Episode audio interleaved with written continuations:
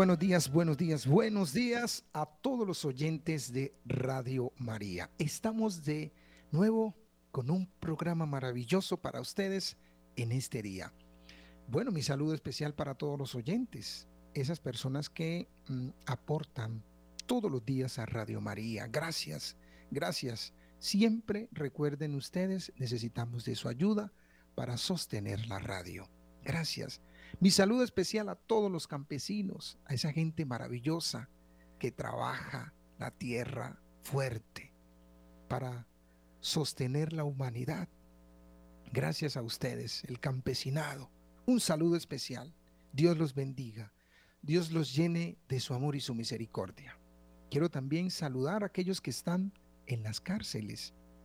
Un momento difícil en la vida. Un desierto. Pero bueno, para adelante. Para adelante. Quiero saludar a todos los seguidores de Caminos de Esperanza, aquellos que nos escuchan. Mi saludo especial a los que están en los hospitales, en las clínicas, a todas esas personas que están en unas crisis emocionales, que están pasando momentos difíciles, que están desanimados, que están agotados, que sienten que la vida se les está acabando por, por una situación. Pero bueno, ánimo, eso es transitorio, todo es pasajero. Vamos a confiar en Dios, vamos a poner nuestra esperanza en Dios. No nos vamos a rendir. ¿Listo? No te vas a rendir. Quiero también saludar a los que están en otras partes, fuera de Colombia, que también nos escuchan. Gracias a ustedes. Gracias por estar ahí en sintonía. Gracias por permanecer ahí. Saludo especial a, a todos los, los voluntarios, voluntarias, también a las coordinadoras a nivel nacional, al equipo de trabajo en Bogotá, Luis Fernando y todos los que están ahí eh, en este día también quiero enviar un saludo muy especial.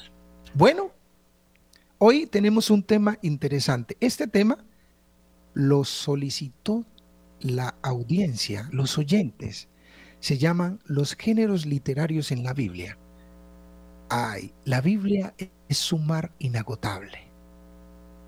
Es, es, es algo que nos enriquece, que nos llena de su amor, porque expresa el amor de Dios Qué bonito, qué hermoso, qué lindo. Y es apasionante cuando nos dejamos atrapar por la mirada de Dios. Nos dejamos atrapar por el amor de Dios. Mire, por allá en el capítulo tercero del libro del, del Éxodo, ¿recuerdan a Moisés que caminaba y veía una zarza ardiendo? ¿Recuerdan ese pasaje? Moisés ante la zarza ardiendo. Y Moisés va caminando, va caminando y se detiene al ver que esa zarza no se consume, encendida pero no se consume. Mire, fue un mecanismo que utilizó Dios para robar la mirada de Moisés, para atraparlo, para cautivarlo. ¿Ve qué cosa tan linda? Mire cómo Dios utiliza muchos mecanismos, muchas estrategias para atrapar nuestra mirada, para llamarnos, para que le dediquemos un tiempito. Y así lo hizo con Moisés y con muchas personas a lo largo de la historia bíblica. Muchas personas se dejaron cautivar por Dios, se dejaron atrapar por ese amor de Dios. Y Dios buscó una forma de detener esa mirada. Bueno, a usted que me escucha, Dios ha utilizado una forma, una manera para atrapar la mirada suya, para robarle un poco de tiempo, para que usted se detenga, para que usted al pasar mire a Dios. Qué hermoso, qué lindo. Yo quiero que eh, en este momento para entrar en sintonía con el tema, recordemos qué es un género literario. Vamos a hablar de los géneros literarios en la Biblia, algunos géneros literarios. Vamos a hablar de ellos, porque este tema hace mucho tiempo nuestros oyentes lo habían solicitado. Mire, los géneros literarios en la Biblia son muchos Pero ¿qué es un género literario? Mire, un género literario es una categoría que permite clasificar una obra. Una obra literaria. Es decir, cuando empezamos a descubrir la estructura, el contenido de una obra, la podríamos clasificar con un género literario X. Es decir, los géneros literarios es una manera como se clasifican las obras. Ya sea un escrito, cualquier escrito, está enmarcado en un género literario. Es decir, es una categoría, es una forma de clasificar, de clasificar una obra literaria. Entonces, vamos despacio para que nos comprendamos mejor. Entonces, por ejemplo, si yo estoy leyendo en español una obra literaria, algunos dicen, mire, por el contenido, por la estructura y por la forma como está hecha, esa obra es una novela. Ven ustedes, es una novela. Entonces, el género literario novelesco nos enriquece por el contenido. Entonces, ¿qué pasó? Como existen en español eh, muchos escritos, hay, hay muchas formas, el idioma tiene ese matiz para enriquecernos, que clasifican de acuerdo al contenido, le da un nombre a esa obra. Por ejemplo, en español teníamos o tenemos también la poesía. Cuando usted empieza a leer una poesía, usted empieza a enriquecerse con ese contenido, con esa estructura, y usted dice, este es una poesía. ¿Ven ustedes? Esta es una poesía. ¿Por qué? Por su estructura, por su manera como se escribió, por todo el lenguaje que utiliza. Eso es lo que se conoce como los géneros literarios, una forma de clasificar las obras. Y esas obras, reitero, como están contenidas, hay, hay una manera de llamarlas, existe una forma de llamar a las obras. Hablamos de la literatura, aquí estamos hablando de las literaturas como tal, del idioma, de cómo se escribe, la escritura. La escritura tiene una forma de expresarse, como de manifestarse, y a eso es lo que se conoce como los géneros literarios, como categorías que permiten clasificar los textos dependiendo de su contenido, de la extensión y de su tono. ¿Ven ustedes? Entonces, en la, en la Biblia, en la Biblia hay muchos géneros literarios. Y, ahorita vamos a descubrir algunos. Recuerdan ustedes que la palabra de Dios eh, se enmarca en el lenguaje el autor principal es Dios, pero Dios escribe con el lenguaje nuestro. E, eso a veces no se entiende, ¿no? Hay personas que, que pueden pensar que la Biblia cayó como del cielo, ¿no? No, no, la palabra de Dios viene de, de Dios mismo, pero está escrita en lenguaje humano. En lenguaje humano. Y ese lenguaje humano se enmarca en la literatura. La Biblia es una obra literaria hermosa, porque es el lenguaje de Dios, el lenguaje humano, para comunicarnos su amor. Eso hay que entenderlo. Es decir, que la Biblia no es que haya caído así del cielo, no, fue escrita aquí en la tierra. Escrita aquí en la tierra con el lenguaje humano para que nosotros pudiéramos entenderla. Pudiéramos entenderla. Y, eso es muy interesante. Esa palabra de Dios, recuerden ustedes que estamos en el mes de la Biblia, que ya se está acabando, en honor a San Jerónimo. Esa palabra de Dios también está enmarcada en la historia, en la historia del ser humano.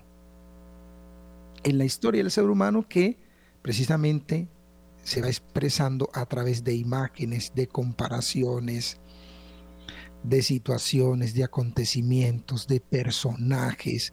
Todo eso está en las sagradas escritura, que es la palabra de Dios.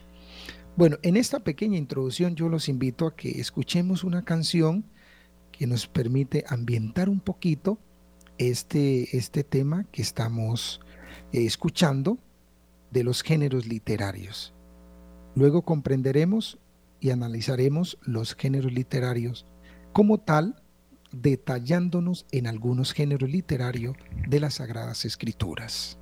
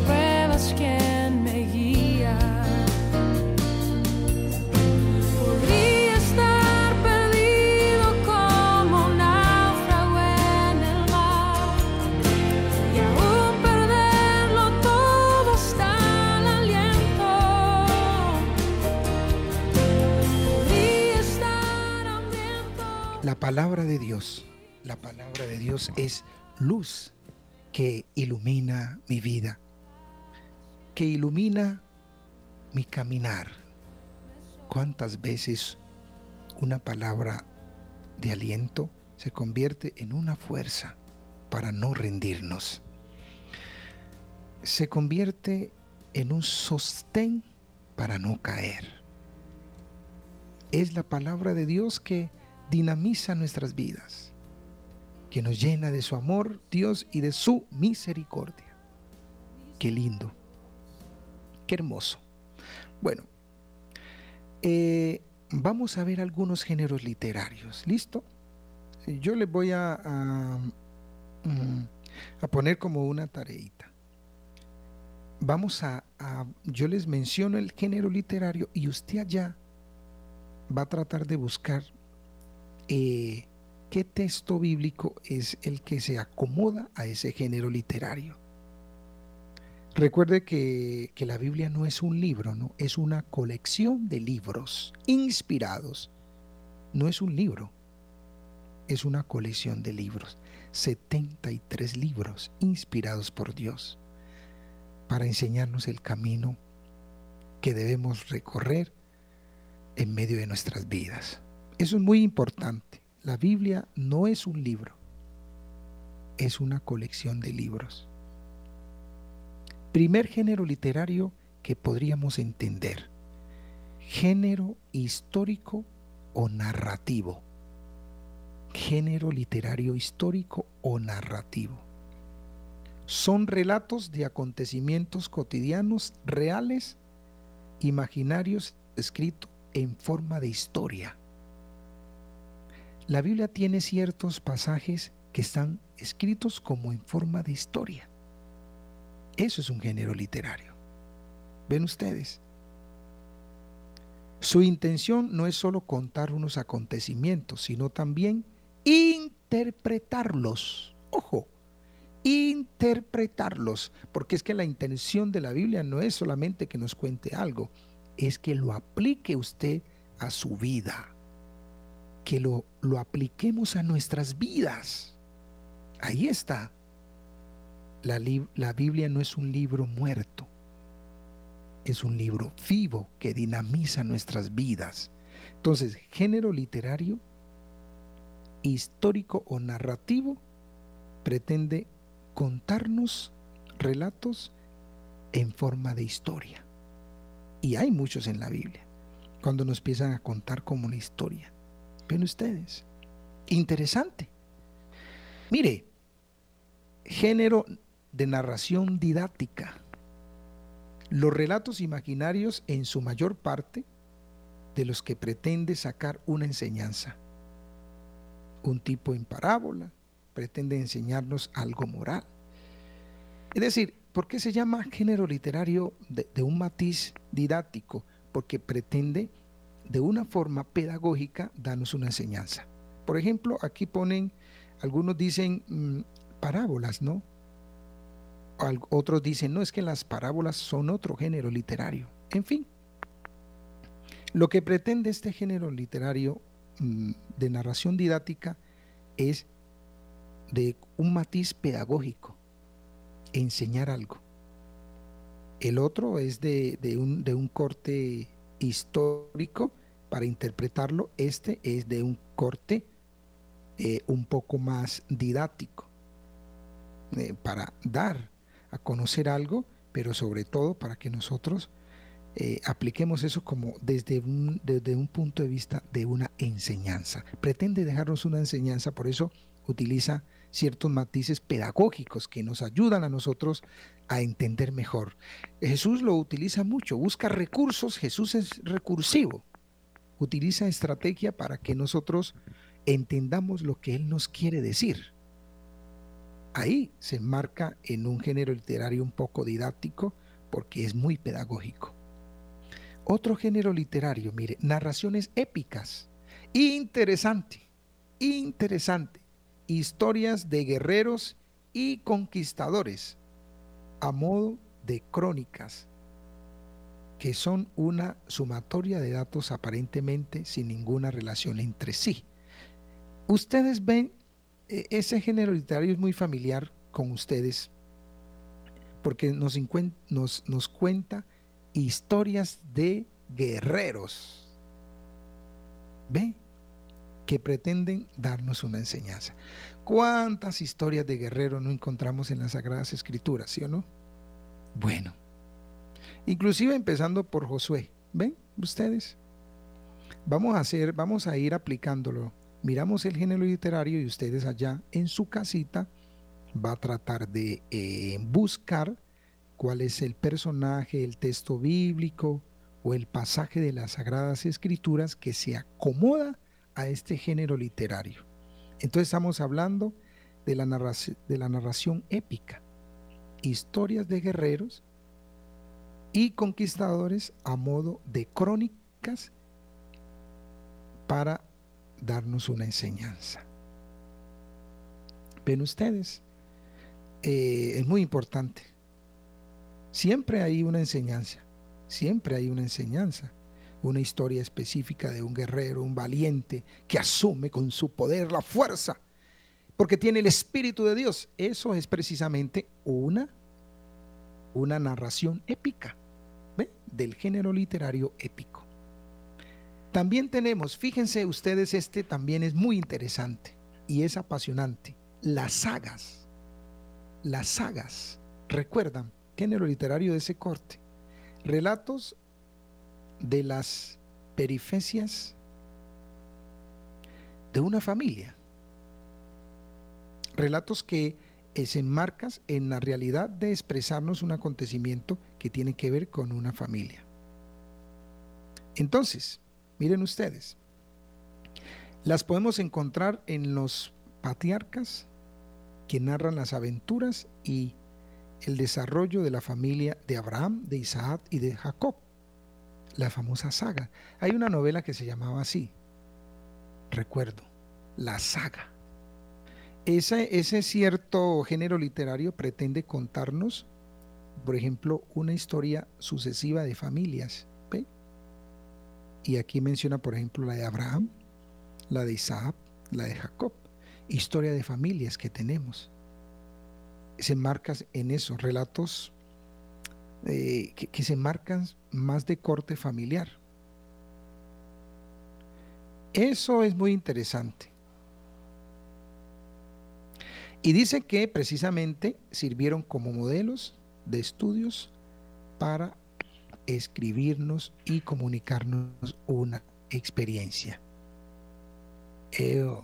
Muy interesante. Muy interesante. Seguimos en este, en este estudio bíblico mirando los géneros literarios de las Sagradas Escrituras, algunos, algunos géneros literarios. Por ejemplo, también encontramos la famosa fábula. Este es muy familiar con ustedes y conmigo, fábulas. Relato donde los personajes que intervienen suelen ser animales. Es muy fácil. O de pronto hasta planta. Pretende transmitirnos una enseñanza moral o una moraleja, ¿no? Hay muchos, en las Sagradas Escrituras hay muchos. Por ejemplo, le voy a poner un ejemplo de este muy sencillo, la serpiente. Una serpiente hablando. Ven ustedes, es un ejemplo nomás. Entonces eso pertenece a un matiz de corte literario que es más de fábula, porque pretende precisamente con, con ese personaje darnos una enseñanza. Hay muchos cuentos, ¿no? Hay muchos cuenticos de, que llevan fábulas eh, muy hermosas donde los ciertos animales hablan, ¿no? Y, y nos dan muchas enseñanzas. Usted, usted conoce muchos. A veces ponen a ciertos animales dialogando con los humanos, pero eh, el, objetivo es precisamente enseñarnos algo. Miren, por ejemplo, otro que es muy importante, los famosos refranes. Un refrán. Los hay en todas las culturas. Y en las Sagradas Escrituras hay muchos refranes. Demasiado. Por ejemplo, eh, Jesús utiliza también refranes. Nos encontramos en el Antiguo Testamento con los libros de los libros sapienciales, están marcados por refranes también. Y, esos son textos que ayudan mucho a interpretar. Un refrán es una es una sabiduría cotidiana, precisamente, que busca darnos a enseñar algo muy importante. Bueno, muy bien. Seguimos. Biográfico. Cuando es un acercamiento a la vida de una, una persona para contarnos su vida. Biográfico. Es decir, cuando el género literario pretende contar la vida de un personaje. Es como una biografía. Ven ustedes, como una biografía de ese personaje. Hay muchos en las Sagradas Escrituras. Tenemos otro, por ejemplo, los elogios. Cuando alabanza a alguien, se elogia a alguien. En, el Nuevo Testamento hay un elogio muy hermoso a la Virgen que entre la multitud una persona le dice a Jesús, dichoso el vientre que te tuvo y los pechos que te amamantaron. Bueno, es un elogio directamente a María. Dichosa tú, María, ¿no? También mm, le dice eh, Isabel, porque has creído. ¿Ve? Eso es un elogio, una forma bonita de, de resaltar algo en las personas. Qué, interesante. Esos, esos, esos, elogios se enmarcan también en, en, en la literatura sapiencial, que la literatura sapiencial pretende enriquecernos desde la cotidianidad. Ahí se manejan mucho los elogios que estamos hablando. Ven ustedes. Bueno, Aquí hemos mencionado algunos géneros literarios, se los voy a recordar. Género histórico o narrativo, que pretende precisamente eh, hablarnos de escritos en forma de historia, para darnos una enseñanza. Narraciones didácticas, que son muy pedagógicas. Esas las famosas sagas que expresa precisamente la historia de una familia específicamente y nos va llevando de una forma pedagógica y nos va contando esa historia de esa familia. Y ya veíamos alguna, por ejemplo, eh, la familia de Abraham, ¿no? Que empieza en el capítulo 12 del libro del Génesis, la historia de Abraham. Y, miren, ese es muy interesante porque si ustedes pueden ver, eh, involucran a muchos personajes que tienen que ver con el personaje principal, hijos, su esposa, sus hijos, toda la familia y hasta los que se relacionan con él en la vida personal entran a formar parte de, ese acontecimiento. Eh, es muy interesante. Tenemos la fábula, es un género literario muy hermoso porque eh, a través de personajes animados nos pretende eh, contar un relato para darnos una enseñanza. Ahí encontramos personajes hablando, por ejemplo, como animales hablando, como la serpiente, un ejemplo muy conocido. Los famosos refranes, ¿no? Un refrán. Tenemos muchos refranes en las Sagradas Escrituras, demasiado. El famoso género literario biográfico, que es contarnos la biografía de, una persona. Por ejemplo, Moisés, ¿recuerdan?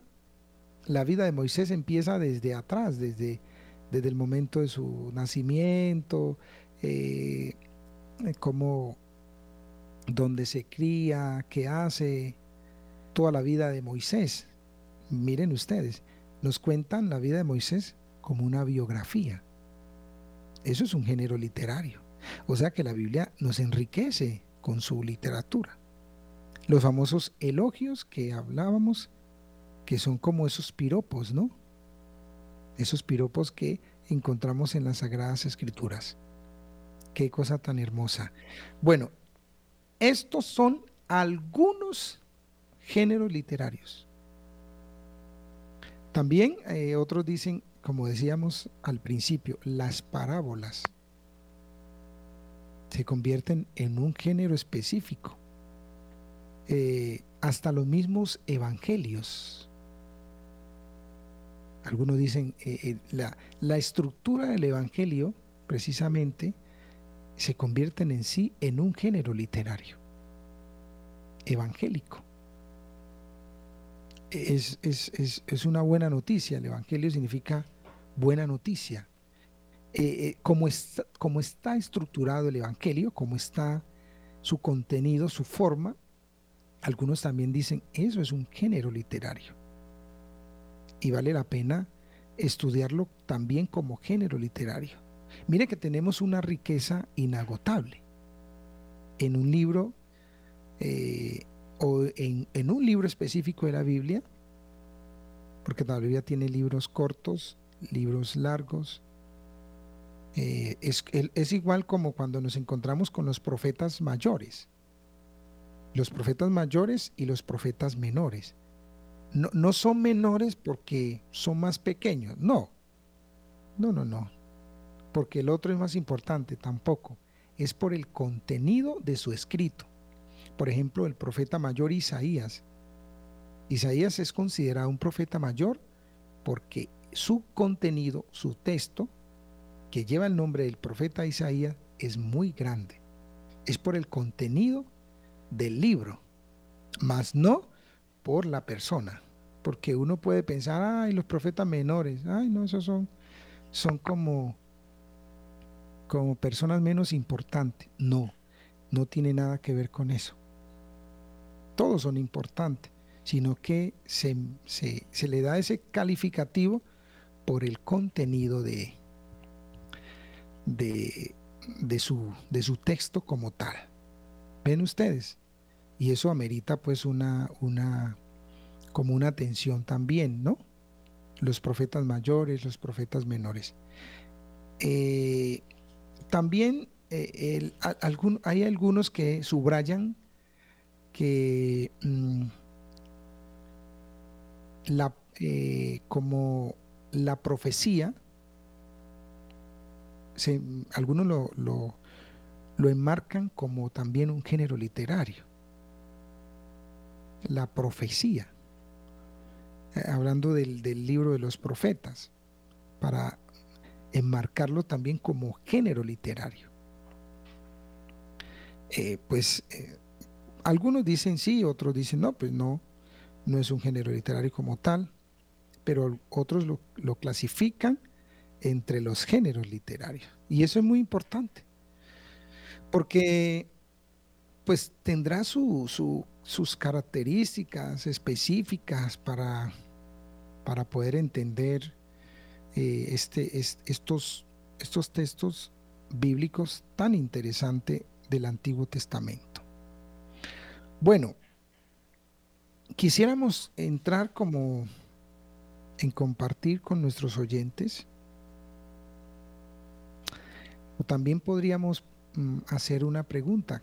Eh, ¿Qué género literario, además de los que hemos mencionado, conoce usted? ¿Cuáles son los otros géneros literarios que de pronto usted ha escuchado?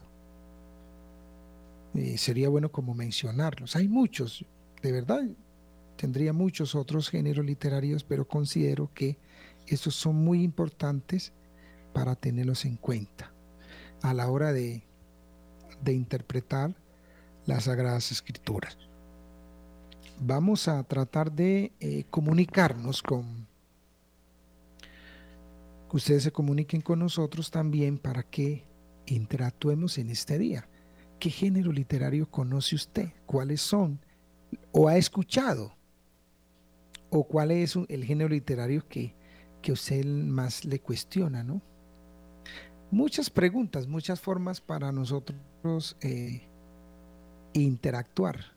Bueno, quedan habilitados los, los, teléfonos de Radio María en Bogotá.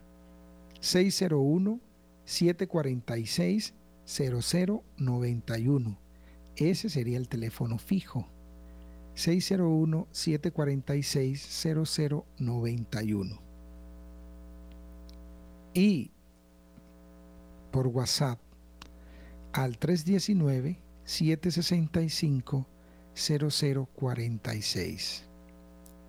601 fijo 746-0091 y por WhatsApp al 319-765-0046. Bueno, muy bien. Así vamos tratando de de vivir mejor la palabra de Dios en este camino.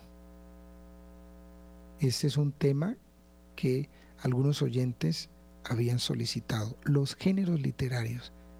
¿Cómo vivir mejor la palabra de Dios? Fíjense ustedes, todo lo que uno tiene que tener en cuenta en el momento de interpretar la Biblia. Todo lo que una persona un católico debe tener en cuenta en el momento de acercarse a la palabra de Dios. ¿Ven ustedes? Porque si no, hacemos una mala interpretación. Hace poco veíamos dos elementos importantes que había que tener en cuenta, la exégesis y la hermenéutica. La exégesis que pretendía mostrarnos el autor en su momento, qué quiso decirnos o qué quiso decir cuando escribió la palabra de Dios en ese momento, allá hace tantos años, qué quiso decirle a los que estaban en su momento. Eso es lo que se conoce como la exégesis. Es decir, la primera intención del autor era precisamente le escribía a los que estaban en su momento ese primer acercamiento, esa primera intención se conoce, se conoce como exégesis. Como exégesis. Que es la intención que tuvo el autor cuando escribió la palabra de Dios en ese momento para las personas de su época. Y la hermenéutica, que viene de Hermes, que significa interpretación, se refiere precisamente a la aplicación de esa palabra de Dios para el día de hoy. Hoy, ¿cómo aplicamos esa palabra de Dios? O sea, la exégesis se remite al pasado y la hermenéutica al hoy. Entonces esos dos complementos yo lo debo tener en cuenta a la, a la hora de interpretar la Biblia. ¿Qué quiso decirme el autor? Por eso hay cosas que ustedes se pueden enloquecer. Hay gente que dice, yo no entiendo esto, porque es que en su momento hay un contexto diferente. Por ejemplo, habíamos visto el libro de, de Levítico, que suele ser complejo. No, el autor en su momento invitaba, exhortaba a las personas de su época y ahora tenemos que interpretar eso para nosotros. Es que mm, es hermoso esas dos cosas si uno la tiene en cuenta. Si usted no la tiene en cuenta, le cuesta la interpretación o la aplicación de la palabra de Dios en la vida. Ahí está la novedad, para que vivamos mejor la palabra. Ahí está. Si yo voy a acercarme a la palabra de Dios, tengo que tener unos criterios. También hablábamos de unos criterios para la interpretación. Eso lo hablé la vez pasada, de los siete criterios para interpretar la Biblia de la Pontificia Comisión Bíblica en el Vaticano nos había dado siete criterios. Tenemos una llamada. Muy buenos días, ¿con quién tengo el gusto? Padre, muy buenos días. Pues llamo acá el, el eje cafetero. Mi municipio llama Serma Calda. Bueno, eh, mi nombre es mi nombre es García. ¿Cómo está? Padre, muy bien, padre pues quiero ser A ver, pues, nuevamente darle gracias por, por esta explicación que está dando sobre las Sagradas Escrituras y, y qué bonito porque ustedes está explicando todos los géneros literarios que yo creo que, pues bueno, yo soy un ciudadano común y corriente y entonces pues uno al leer la palabra de Dios uno no tiene en cuenta qué género, género literario pues está, está leyendo y, y lo que dice usted, pues lo que explica usted sobre lo que es la hermenéutica y todo lo que esa parte de comprensión pues del texto, ¿cierto? Cuando se escribió pues en ese tiempo a las personas y a lo que el mensaje que nos quiere dar hoy.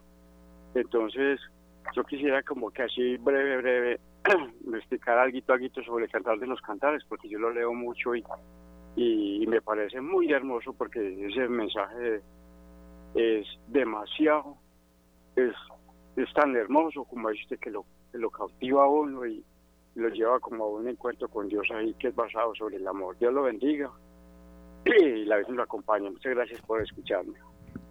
Gracias a usted, hombre, por sus palabras tan hermosas. El libro El Cantar de los Cantares, qué bonito que usted lo esté leyendo. Ah, es una belleza. Porque habla del amor de Dios, entre la relación de Dios con nosotros aplicada precisamente de la relación de pareja. Eh, muy buenos días. Buenos días, padre. ¿Con quién tenemos el gusto? Con Javier Bustamante, padre. Mucho gusto, un saludo muy cordial para usted, para su mesa y en este día, agradeciéndole por su por su eh, inducción y, enseñanza que nos enriquece, padre. padre yo escuchando, perdón escuchando ya dos veces y pasa, afortunadamente he estado en, este tema tan hermoso del, que usted está tratando y lo que fue antes, que creo que sí habló sobre las sobre la exégesis, ¿cierto? También, en uno de los anteriores programas. yo viendo pues en lo que yo pude, me acuerdo en lo que yo estudié, eh, que ahora pues casi no llega a la, a la enseñanza de los muchachos en las escuelas, me acuerdo del enriquecimiento de los géneros literarios, para ayudarle a usted, padre, y colaborarle aquí con, con, con, su, con su programa, existen pues los otros géneros literarios, hasta cuando yo pues me acuerdo como el, el narrativo, el, el lírico, el lírico, el dramático y el y el didáctico, ¿cierto? Sí, excelente. Pues podría decir, yo creo que este género del cual ahorita el señor hablaba del, de la, del, del, cantar de los cantares, uno de los ricos libros de la Santa Biblia. Yo creería que este género pues se puede clasificar como no está mal entre uno de los de estos géneros, ¿no, padre? Y ahí pues eh, pues habría que analizar a, qué, a cuál de los que yo te dije como el narrativo, lírico, dramático y, didáctico a cuál pertenece, ¿no? De todas maneras, pues es mi puntadita para agregar ahí a su excelente programa Padre y que, que Dios lo bendiga. Gracias, gracias a usted, al Padre Germán, por, por esta radio que es diferente, diferente, verdaderamente una catedral en la cual ustedes nos están ayudando a enriquecer, Padre, muy amable yo. Bueno, muchas gracias, don Jairo. Dios le pague por, comunicarse con nosotros. Eh, sí, e, el, el, género literario lírico está marcado mucho por la inspiración, ¿no? Es, muy importante lo que él subrayaba ahí.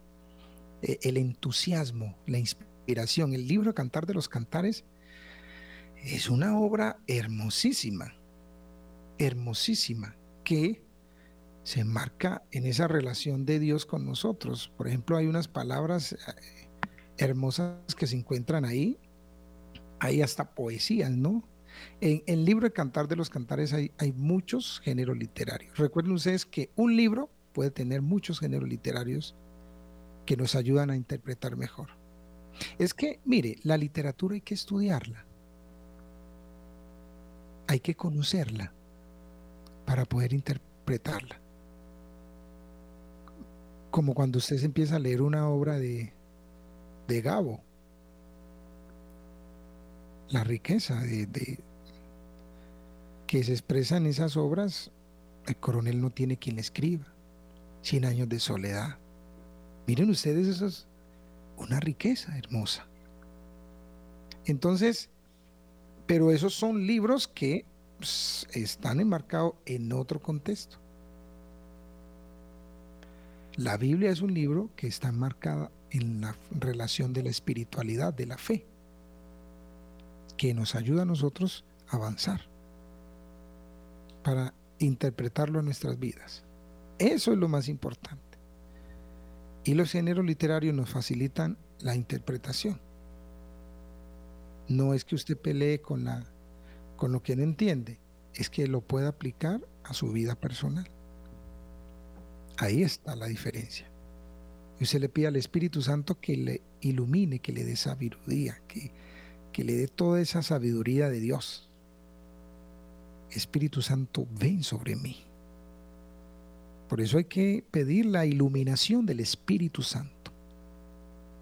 El Espíritu de Dios. Tenemos una llamada. Muy buenos días. Muy buenos días, Padre. Buenos días para todos los, que hacen este programa y muchas gracias porque este tipo de programas los necesitamos. Porque desafortunadamente eh, la mayoría de católicos no conocen la Biblia y la Biblia es un arma para poder evangelizar. Y desde la literatura yo pienso que el Antiguo Testamento tiene todos los géneros literarios que tenemos en nuestra lengua, ¿no? Yo lo veo. Eh, obviamente que el Nuevo Testamento, pero pero tiene los grandes compendios, los tiene más el, el Antiguo Testamento. Entonces, eso creo que estamos en el mes de la Biblia. ¿Aló? ¿Aló? Ay. ¿Se me fue? Escuchamos, le escuchamos. No, no se le fue. Ahí está todavía. no se ha ido. ah, bueno. Eh, que es que esta es una, una herramienta para poder eh, hablarle uno a las personas. ¿Cómo hace uno para hablar? Bueno, los, los apóstoles tenían aún los, los, los, los pergaminos donde contenía el Antiguo Testamento. y entonces ellos se basaban también en esos pergaminos que era pues la, la base del Antiguo Testamento donde allí se hablaba de la venida de Jesús, de su de su de la de las profecías y que se estaban cumpliendo. Entonces, eh, siempre utilizaron ellos esas herramientas. Eh, Jesús también hacía referencia a los a la a la Biblia, al Antiguo Testamento para poder decir yo soy el que dice. Entonces eh, eh, es muy importante que se hagan talleres en las iglesias para poder educar, porque es que, discúlpeme, pero yo pienso que lo que dice el Papa Francisco, que es muy cierto, es que hay que salir a, hablar más, que no solamente, es que la misa es una, nosotros vamos a la misa porque es lo el sacrificio del Señor, lo que Él nos dejó, cómo nos dejó y, y basado en, la Biblia. Pero, pero ese es, eh, digamos, como decir, el ritual es Jesucristo, el sacerdote se convierte en Jesucristo en ese momento, lo representa y es todo su, su sacrificio, todo el amor que nos deja a nosotros pero los evangelios eh, es muy poquito lo que se dice y se puede hacer en media hora. Entonces, eh, yo no sé, como talleres, como algo diferente, porque nosotros tenemos que aprender la Biblia, tenemos que mm, tener el conocimiento, porque si se nos, se nos es muy difícil que poder eh, hacerle entender a otras personas y es mostrándoles. Entonces la Biblia es un estudio que tiene, como bien lo dice el Padre, son muchos libros y es un estudio que tenemos que hacerlo todos, todos porque pues estamos llamados a evangelizar y que nos evangelicen y entonces que no sean los demás que nos evangelicen y nosotros nos quedamos sin saber y sin poder decirle a las personas que vienen y nos dicen cosas como por ejemplo de la de nuestra madre eh, María y, y no tienen argumento no tiene la gente no tiene un argumento bíblicamente para poderlo decir entonces es muy importante que ojalá los sacerdotes en muchas parroquias o en todas las parroquias de, del mundo supieran que, ah, que la Biblia es, yo por lo menos, padre, le voy a decir, le voy a hacer una, digamos, como una confesión. Yo cuando hago las oraciones y en que dice, creo en la Iglesia Católica, y yo lo añado, y en la Santa Biblia. Eh, entonces, siempre añado la Biblia en mis oraciones cuando lo amerita. Nos enseña lo que nos enseña el Señor por su santa iglesia. Entonces, allí yo añado. Y por la Biblia. Entonces, eh, ¿por qué? Porque yo creo que es de la única manera que podemos ayudar a los demás eh, yo por lo menos, yo cuando le hablo a la gente le digo, vea, el 80%, le digo a, a drogadictos, así, les digo, vea, el 80% de los santos fueron pecadores. Ustedes vieran todo lo que hicieron esos santos. Viera el santo juntal, hizo esto, eso, no, ese era mujeriego, parrandero, toma trago, no sé qué, y vea, y vea, y llegó a ser santo. Entonces el drogadicto dice, sí, ¿Cómo así? Digo, claro, ¿usted cree que eran peritas? No, había muchos, bueno, hubieron muchos mártires y todo eso. Pero esos, los grandes, los famosos, ¿eso no fueron peritas en dulce? No, señor. Ellos, entonces, imagínese si usted no puede hacer lo mismo. Eh, bueno, muy interesante su aporte. Es que ya nos va, va a acabar el tiempo, eh, porque pues mi tiene ya el tiempo programado para ese tipo de, programas. De todas formas, le agradecemos a usted por su aporte, a todos los, los oyentes, gracias por comunicarse. Allá en Bogotá, el apoyo, gracias a Luis Fernando, a todas las coordinadores, coordinadoras y equipo, toda esa gente maravillosa que trabaja para Radio María. Dios los bendiga y que el Señor derrame su santa bendición sobre ustedes en el nombre del Padre, del Hijo y del Espíritu Santo. Amén. Un feliz día para todos.